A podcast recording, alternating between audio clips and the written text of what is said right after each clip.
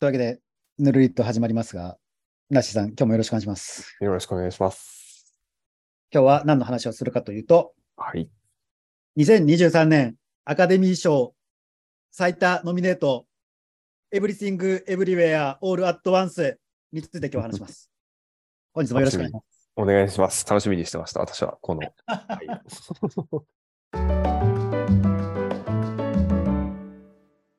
えーというわけで、まあ、なんで今日この話をするかというと、まだね、日本では公開されてない、まあ、日本で公開が、えー2023年3月3日なんですけど、まあ、非常に僕は推している作品なので、まあぜひみんなに見てもらいたいなというところで。うん。で、ちょっとまあ出会いから話すと、うん。うん。もうこれあの、海外で映画見てたんですよ。はいはいはい。海外で映画見てた時に、この Everything Everywhere All at Once、まあ、ここからもエブエブでいきますよ、エブエブで。はい。もうエブエブの予告編が流れたんですよね。うん。うん。で、予告編見た時にもう心を奪われたんですよ。うん。なんだこの面白そうな作品はみたいな。超面白そうじゃんみたいうん。な感じで、まあその後にね、その後に、あの、スパイダーマン、ノーベイホーム、ホーム見たんですけど、うん。ノーベイホーム、まあノーベイホーム、まあすごいめちゃめちゃ面白かったんですけど、うん。まあ見終わった後もさ、あの、あの謎の映画何だったんだろうみたいな感じで、うん。残り続けてたわけですね。そう。で、まあ、あの、海外で見たんで、あの、ど、正直、初めて予告編見たときは、どこがタイトルかもわかんなかったんですよ。よくあるじゃないですか。だから、あの、この夏、最大の、みたいな。なるほど、えなるほど。え映画みたいな感じかもしれないじゃん。だから、エブリシングみたいなね。なんか、エブリウェア、オールアットワンスって、なんかこう、あ煽りタイトルの可能性もあるじゃないですか。うん。うん。そうだからあのああれ何だったんだろうみたいな感じですごい心に残ってた。予告編で心を奪われた作品というか、絶対見ようみたいな感じで。っていうところで、で、まあ、まだ日本では公開してないんですけど、これあの、僕はもう見ちゃってるんですよね。うん。うん。まあ、見ちゃってるんで、なんか、まあ、で、実際面白かったんですよ。面白かったんで、まあ、これ、面白かったよっていう作品を本日はさせていただければなと思ってます。はい。私は当然見てないので、日本でやってない作品ということで、うんうん。ワクワクしたいと思ってうん聞きたいと思います。はい。で、まず、この作品を一言で言うとなんですけど、うん。ババアのマルチバースということで。は いもうめっちゃ面白そうな感じがはいするんだけどねな。まあ、ごめんなさい。まあ、ババアっていうのは、あの、あくまでね、ちょっと誇張表現ということをちょっと承知の上で。要は、マルチバース作品って最近流行りじゃない。うん。まあ、そういうことは、あの、スパイダーマンも、まあ、マルチバースといえばマルチバースだし。うん。うん。で、ドクター・ストレンジ？えそうね。あれはもうバチバチだったね、最新作は。バチバチ、そう。だし、ディズニープラスでしか配信してないけど、あの、ロキっていうね、ソウの弟の話ですけど、うんあれもまあ、マルチバースの話なんですよね。うんうんうんうん、妙齢の女性とマルチバースって、まあ結構そういう意味ではこう対極にあるというか、うんあんまりその関連しないワードなんですよね。うんうんそれが、まあそれがこうなんかううまい具合にこうミックスしたなっていうところがまあ、まずは入り口としてのうん話かなと思ってて。まあちなみに今日はあのネタバレはできるだけしないように。ああ、助かります。まあ見てもらえればわかるんですけど、まあ、皆さん、人生に後悔はありますかって話なんですよ。うーん。なるほどね。まあ要は、後悔がない人はいないと思ってて、そうそうですよね。それは、そうじゃないですかね。ね、時間ってこう不可逆的なものなので、うん。あの、何か後悔を残したら、まあ、ずっとその後悔は残り続けるわけですよ。うん。で、まあ、基本的にはその、ただ後悔が残り続けてる人生ってしんどいんで、基本的にはこう、いい解釈をするんですよね。うん。うん例えば、なんか大学受験失敗したも、あの、後悔かもしれないけど、でもその失敗したおかげで、この人と出会えたよね、とか。うん。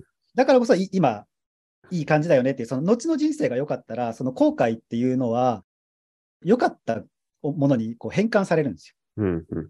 でもそれって今言ったように、今の人生に満足してたら、後悔は再解釈できるんですよ。うん。ところが、ということは、今の人生に不満たらたらだったら、過去の後悔はずっと後悔のままなんです。うん。うん。まあ、うんそうだね。再解釈できないんですよ。うん。あそこでああしてたら、今俺はこんなしみったれた人生じゃないのに、みたいな感じというかね。うん。で、現状に100%満足することなんてうんないわけじゃないですか。うん。ないですよ。金の国、水の国で出てくる人たちも、あの、満足はしてないわけじゃないですか。そうですよ。はい。恵まれててもね、満足はないですよ。そうそうそう。まあ、それはね、に人間があの幸福に 慣れてしまうというか、あの飽きてしまうというか、っていうそこ側面があるんで。ということは、まあ、言い換えてしまうと、後悔のない人生なんてないんですよね、そういう意味では。うんうん。うん、だから、ある意味、こう、みんなのあるあるなんですよ。うんうんうん。マルチバースってわかりますかね？わかるんじゃないですかね。皆さん、もう結構一般的なんじゃないですか。多元宇宙的解釈って訳すのかななんてか訳すんですかね、マルチは。まあそうですね、多元宇宙論とかそういう感じですけど、要はなんか今までのうその宇宙論というか時間軸って一直線なわけですよね。うんうん。だからこそ過去を変えると現在が変わるみたいなこう考え方。うん。だけど、その今の考え方って、タイムラインって一つじゃなくて複数に分かれてるよっていううん考え方で。だからある一点を変えると、そこで元いた現在が変わるわけじゃなくて、そこから違う宇宙が始まるというか、違う分岐の世界線が始まるというかね。まあそういう意味で、こう、世界というものは複数存在しているよ、みたいなのがね、うん。うん。マルチバースで。ゲームに詳しい人ので例えると、これはクロノトリガーではなく、クロノクロスの話なんですよね。これ、これ果たして何人の人に伝わるかちょっとわかんないですけど、そうね。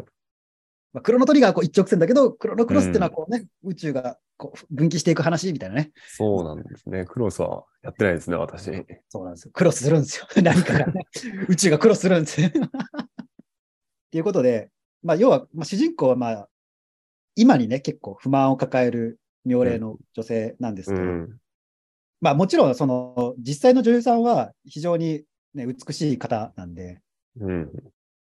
あれですけど、まあね、こう映画の中ではもうなんか、しみったれた、うんって感じで描かれ、まあ彼女にも当然後悔があるわけですよ。うん。うんあの時、もし勇気を出して、この道を選んでいたらみたいな。まあ例えば、あの時勇気を出して、女優を目指していたらとか、うん。うん。うんあの時、こっちの男じゃなくてこっちの男を選んでたらとか、うん。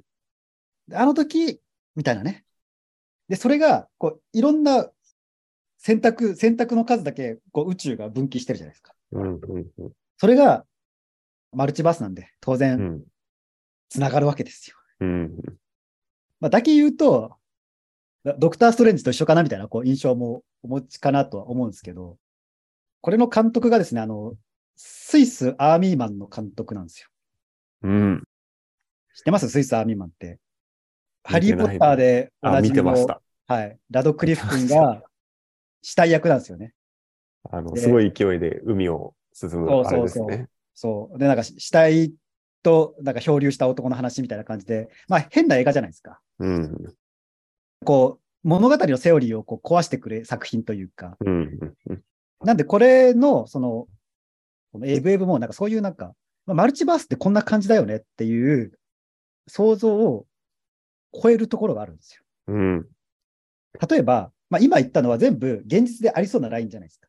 かいろんな宇宙の話しましたけど。なんか女優になった世界線とか、なんか料理になった世界線とか。うん。うん。だからそこになんかあの、よくわかんない宇宙になった世界線も出てくるんですよ。もし求愛行動がこんな風に独特だったらみたいな宇宙が出てくる。なるほどね。なんかずっと今、お話聞いてて頭にタイムリープものとはいはい、はい何。か違うんだろうなと思ったけど、うんここでなんか崩れる感じがしますそうね。そう、ここでお約束をこう崩してくるんですよ。うんうんタイムリープではなくて、そう多元宇宙でのアイデアが出てくるんですね。で、まあ、いろんな宇宙をこう、やっぱ、い行ったり来たり、こう時系列的にね、うんまあ、するんですけど、なんだろうね。やっぱ結局、まあ、こういう時間ものというか、うんのテーマって最終的には、なんか幸福とは何かみたいな話になってくるわけですよ。うん今をっていうところそうそうそうそう。ですかね。そう、幸福とは何かっていうところにまあ繋がってくるんで、だから多分そういうところが、なんか映像的に見るととんでもない映像が結構たくさん出てくるんですよね。うんうん薬決めてんじゃねえかぐらいの、こうなんかそういうことが出てくるんですけど、っていう、だけど、その描いてることは、人生とは何かみたいなね、こう至極真っ当なお王道なわけですよ。映画が描くべきものというか、しっかり。いやそのギャップが多分面白さのポイントなんだろうなって。うんなるほど。結構、鑑賞感は、鑑賞後の感じは、うんほっこりみたいなもしかして意外と。いや、まあ、ほっこりかな、ほっこりかな、ほっこりかもしれない。スイスアビマンの、そうか、監督だったのか。そうそう、スイスアビマン見た見終わった後に、あ別にかの、カテゴライズできないみたいな、そうあの感情の置きどころが分かんない映画ってあるじゃないですか。生で出てくるやつ、ニューンってこの、そうそうそうそうそう。でもなんかその、感情の置きどころが分かんない作品って、いいさえいい作品だとう思うんですよ。んうん、そうですね。ここの気持ちは一体何だろうってなる作品はいい作品だとうん思う。うんうんまあ、そういう意味ではいい作品なんだろうなって。まあでもどうんどちらかというと、まあ、まあ、ほほっこり寄りじゃないですなるほど。いいですね。やっぱり聞いてもワクワクしますね。まあ、ちなみに、あの、主人公のおおばさん役は、ミッシェル・ヨーっていう作うんあ女優さんなんですけど、この人あの、97年の007のヒロインなんですよね。そう。だから、本当はめちゃめちゃ綺麗な人なんですすごい人だよね。多分めちゃくちゃ動ける人なんじゃない？そして、アクションというか。。まあだからまあ、ボンドガールやってたぐらいなんで、アクションもできる人だとは思いますけどね。気づかなかったけどね、全然そんな。予告編だけ私見たんですけど。ちょっと確認してないですけど、あの、ガーディアンズ・オブ・ギャラクシーとか、あの、まあ、あと声優だと思いますけど、カンフーパンダとかにも出てるらしいです。グリーンディスティニーに出てるって言ってなかった？そんなことないです。主演、主演の人なのかね？だから主演じゃないけど、チャンツィじゃない方の人ですね。はいはいはいはい。そうか、ちゃんといいじゃん。そっか。チャンツィじゃない方です。僕ちょっとなんか面白さを語りきれてないところがあるなと思ってて、でなんでかっていうと、これ僕あの、まあ、海外で見たんで当然、まだ日本で公開されてないんでね、うんあの、要は英語で見たんですよ。うん。うんうん英語で見てるんで、多分 理解できないところいっぱいあるんですよ。うん。うんそう そうでも映画ほらね、映画不可逆的なもんなんで、うんあの、見見返せないじゃないですか。だから、多分僕見落としてるとこいっぱいあるんですよ。うんうん。語ってないとこも多分いっぱいあると思うんですけど、もしかしたらね、ちょっと、あんなこと言ったけど、実はちげえじゃんみたいな。僕のあの語、語学力のなさから来る勘違いの可能性も全然あるんで、まあ、確かに特殊な方の映画体験をされた感じですもんね。そうですね。でちなみにまあ今日いろいろ話しましたけど、多分3%ぐらいしか喋ってないと思うんで、全然大丈夫だとう思います。ん。うん。そう結構ね、あの、あえてね、語ってないところとかいっぱいあるんで、そうね。ネタバレ、本当怖いしね、きっと。そうね。したく、されたくないからね。予告編、本当面白そうだもんね、なんか。そうね。うん。予告編はね、ちょっとできすぎてるっていうのは、ああ、まあそうね。予告編あるあるですよね。そう、あの、軽快な音楽とともに、うん、お音、音楽と映像がマッチすると気持ちよくなっちゃうんで、ミュージックビデオ的な。そうそうそうそうねそうそう。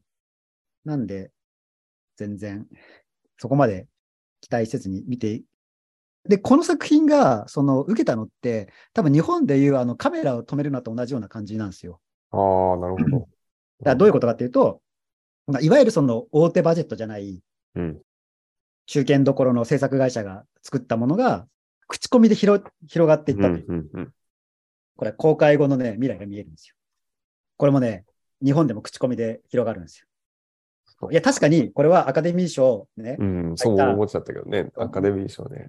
でもよくあるさ、世間の人がどんだけアカデミー賞に注目してるかって話ですそうね。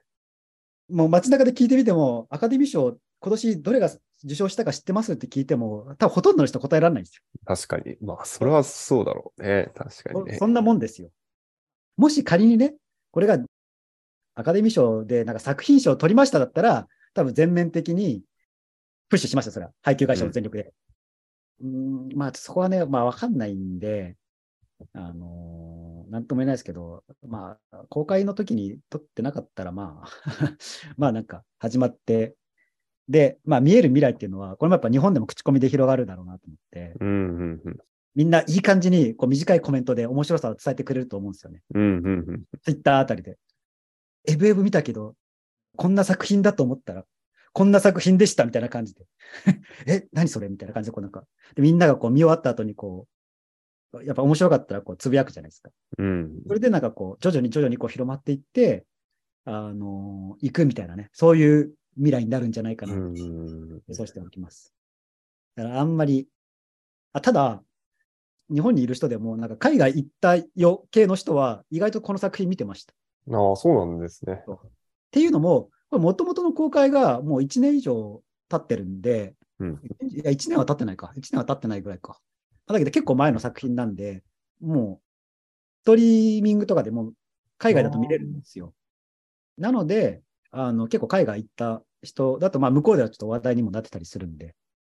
日本の配給、いろんな意味で遅いんだね、かそう。まあ、受けると思わなかったんじ。まあね、多分ね、ミシェル・ヨーのあのメイクのあの感じだと、そう。もうそう拾ってこれんのみたいなことを多分批判されますよね、会議出したら。そう。いや、まあ、なんか、うん、まあ、みたいなね。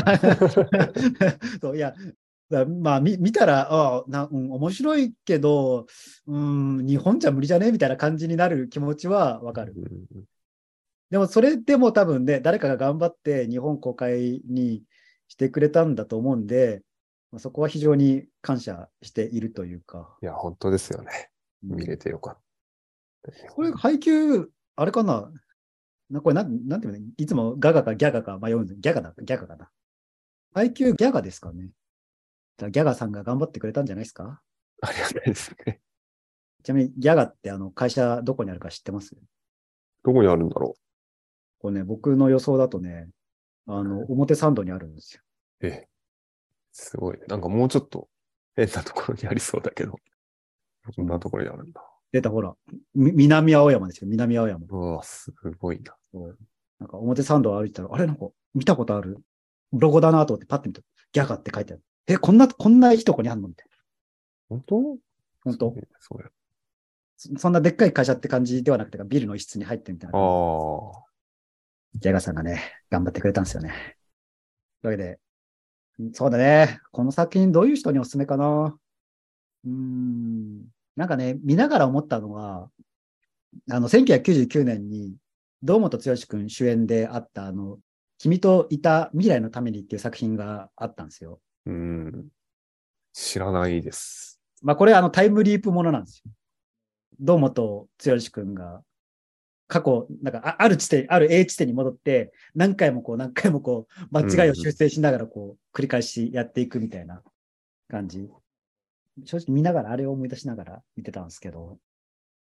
まあみんな人生に後悔はあると思うんですけど、うん。まあそれでもやっぱい今を肯定して生きれるのが一番だと思うんですよ。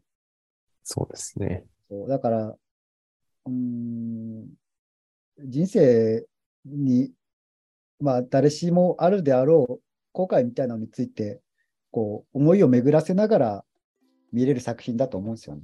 うんうん。だからその、画面の中では、ミシェル・ヨーが、こう自分の人生を反芻する時間がいっぱいあるんですけど、うん。だそれ、そのタイミングで見てる自分自身が人生を反芻することになるわけじゃないですか。うんうんミシェルはここだったんだみたいな。自分にとっては何だろう、うん。あの高校生の高3の夏休みかなみたいな。うんうんうん 大学2年のあのタイミングかなみたいな。社会人になりたてのあれかみたいな。こう、まあ、自分の中でのそのうん思い出に残ってる瞬間っていうのをこう反芻できる映画なんで、まあ、そういう意味では万人に勧められる作品かなとは思います。うんだけどまあ僕もね、あの今回ちゃんとみ3月3日に日本で公開されたら、あの字幕ありで、うんもう一回きちんと見直したいと思うんで、あの、あ、ここ拾えてなかったわ、全然。なんで周りの人笑ってるのに俺笑ってなかったのみたいな、こなるほどね。のポイントとかいっぱいあるはずなんで、それを見た上でもう一回、この件に関しては語りましょうと。ぜひぜひ。というわけで、僕はもう満足しましありがとうございます。た。はい。というわけで本日もありがとうございました。ありがとうございました。